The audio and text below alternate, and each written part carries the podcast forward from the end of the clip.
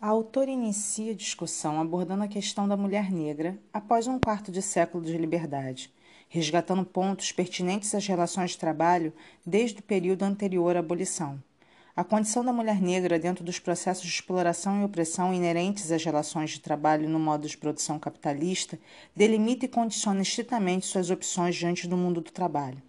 Mulheres negras que ocuparam inicialmente seu lugar de trabalhadoras na Casa Grande, durante o modo de produção escravista, posteriormente tiveram como única opção ocupar postos de lavadeiras de roupa para diversas famílias ou exercendo trabalho doméstico em várias casas de família. Sendo assim, esse território era estritamente ocupado por um grupo específico, evidenciando o atravessamento das determinações de gênero, raça e classe, aliadas à questão de corpo e território e como se manifesta sua expressão no campo do trabalho. De acordo com a autora, o censo de 1890 relata que haviam 2,7 milhões de meninas e mulheres negras com idade acima de 10 anos. Mais de um milhão delas eram trabalhadoras assalariadas. 38,7% estavam na agricultura, 30,8% nos trabalhos domésticos, 15,6% na lavanderia e ínfimos 2,8% em manufaturas.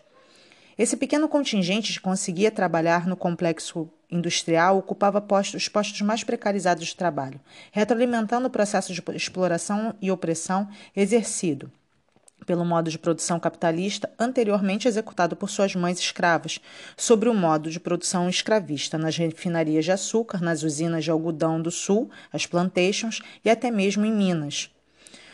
Um dos pontos que a autora reafirma é a condição de sujeito racializado diante dos processos de opressão e exploração se equiparavam entre homens e mulheres negros.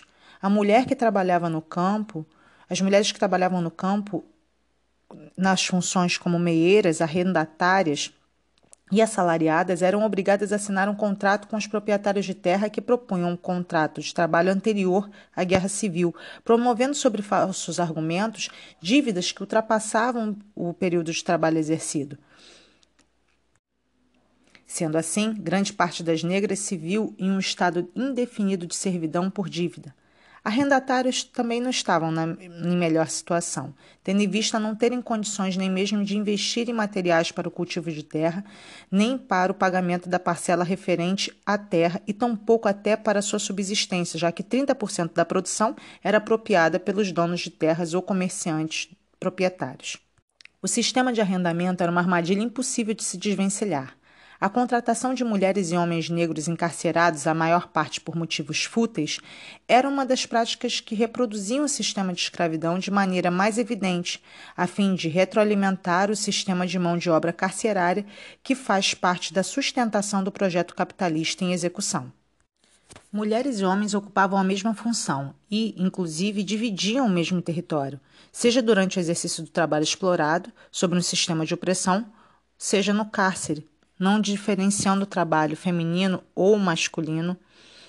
Contudo, a ausência de gênero imposta à realidade da mulher negra era relativa. As mulheres negras sempre foram vítimas de abuso moral e sexual, além de violências no campo jurídico e institucional de maneira sistematizada e rotineira, tendo sua origem no período da escravidão e mantendo essa manutenção até os dias de hoje.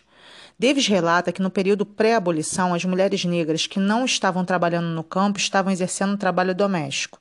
No Sul, a autora destaca que as mulheres brancas rejeitavam absolutamente esse tipo de tarefa. Nas outras regiões, as mulheres brancas que ocupavam esse posto de trabalho foram imigrantes que, dadas as condições, eram obrigadas a aceitar condições precarizadas de trabalho oferecidas.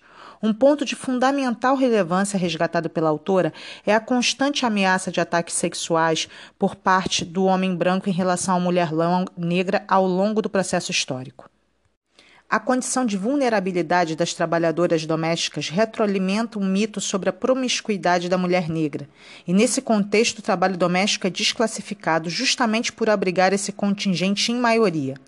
Davis ainda destaca que a, a frequência em que o racismo e sexismo convergem, considerando as comparações entre as mulheres brancas trabalhadoras, a situação opressiva das mulher, mulheres de minorias étnicas.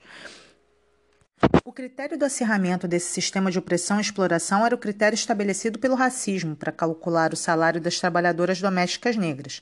Na década de 40, modelos atualizados das praças de leilão de escravos se apresentavam a cada esquina de Nova York, caracterizando as práticas sistematizadas do racismo em nome da manutenção do capitalismo.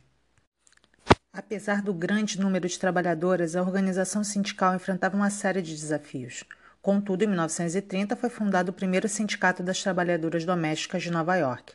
Davis finalizou sua explanação, tecendo considerações sobre a relutância histórica das mulheres brancas, inclusive feministas, em reconhecer as lutas das trabalhadoras domésticas negras, as quais raramente se envolviam nas lutas pelas melhorias de condição de trabalho das da trabalhadoras domésticas.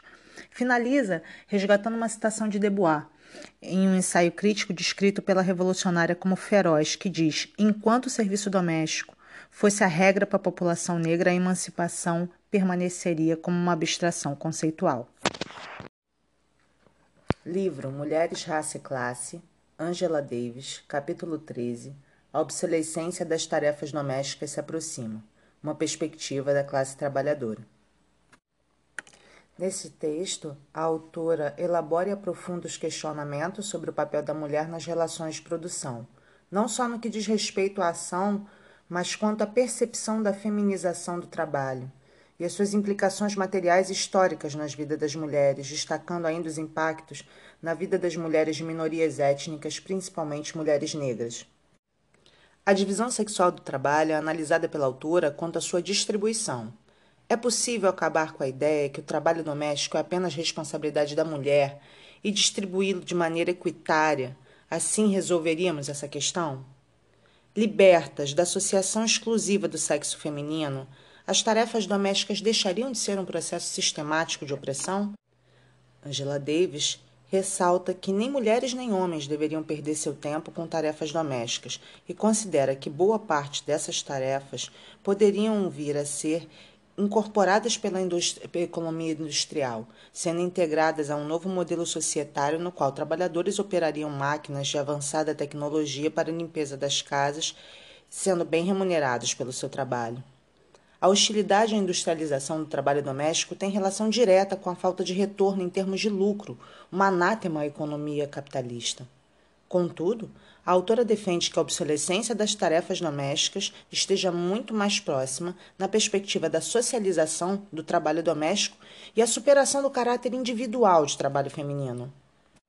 O ambiente doméstico historicamente é associado ao trabalho feminino. Porém, considerando a dinamicidade dos fenômenos sociais, em destaque o trabalho doméstico como um produto dinâmico da história humana, a autora destaca que, da mesma dinamicidade que sistemas econômicos surgem e desaparecem, também o escopo e a qualidade das tarefas domésticas sofrem transformações.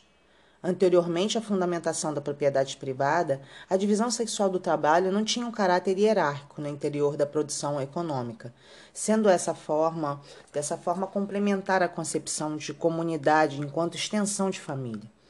Papel central das mulheres nas questões domésticas faziam com que o juízo de valor sobre os trabalhos domésticos fosse de valorização das mulheres enquanto membros produtivos dessa comunidade. Na sociedade capitalista, que incita a servidão e a submissão da mulher, não, o trabalho doméstico não é percebido enquanto a produção de algo tangível, na economia agrária, no período pré-industrial, as necessidades de consumos que eram oriundas da produção doméstica ocupavam a maior parte de tempo e investimento de força de trabalho comparado às tarefas domésticas. As trabalhadoras domésticas desse período eram consideradas trabalhadoras completas e que foram re realizadas economicamente no interior da economia da casa. A importância econômica das funções domésticas das mulheres da América colonial era complementada por seus papéis visíveis na atividade econômica fora de casa. Contudo, com o impacto da onda pré-revolucionária da industrialização, resulta uma proliferação de fábricas na região nordeste desse novo país, sendo a indústria têxtil a precursora em destaque no sistema fabril. Sendo uma atividade que inicialmente a nível privado era tradicionalmente exercida por mulheres, os postos de trabalho nos teares de vapor são ocupados por mulheres, Contudo, isso não as impediu de receber os menores salários em condições precárias de total violação de direito e subsequente exclusão da produção industrial. O avanço da industrialização desloca a produção e destitui do trabalho exercido pela mulher a sua devida importância, já que a indústria agora produz em larga escala o que a mulher produzia no âmbito doméstico. O acirramento da clivagem entre essa nova esfera econômica e a velha economia familiar, diante do panorama de consolidação do capitalismo industrial, era ainda fomentado pelo deslocamento da produção econômica e promovendo assim um processo radical de revalorização generalizada dessa produção, necessária para a manutenção de um novo sistema econômico. Os bens de consumo produzidos no âmbito privado inicialmente satisfaziam as necessidades básicas da família. Já a produção fabril tinha seu caráter principal valor de troca. Sendo assim, reafirma-se a separação estrutural entre a economia familiar e doméstica e a economia voltada ao lucro capitalista. A inferiorização do trabalho doméstico é proveniente de tarefas que não geram lucro, tendo como base comparativo o trabalho assalariado de, no modo de produção capitalista. Um dos conceitos abordados pela autora remete ao conceito de dona de casa, enquanto um subproduto ideológico dessa transformação econômica radical, que as definia como as guardiãs de uma desvalorizada vida doméstica. Contudo, essa definição se tornava extremamente contraditória quando analisada a grande demanda de mulheres imigrantes que compunham essa classe trabalhadora. Essas mulheres brancas faziam parte da classe trabalhadora, de maneira que a sua função doméstica fazia parte de uma segunda jornada. Havia ainda outras milhares de mulheres que trabalhavam duramente fora de casa como produtoras forçadas da economia escravagista do Sul. Ou seja, a categoria de trabalhadoras estadunidenses era composta tanto por mulheres brancas que vendiam sua força de trabalho por salários baixíssimos, quanto por mulheres negras trabalhando no sistema de coerção, exploração e opressão estabelecido pelos processos de escravidão.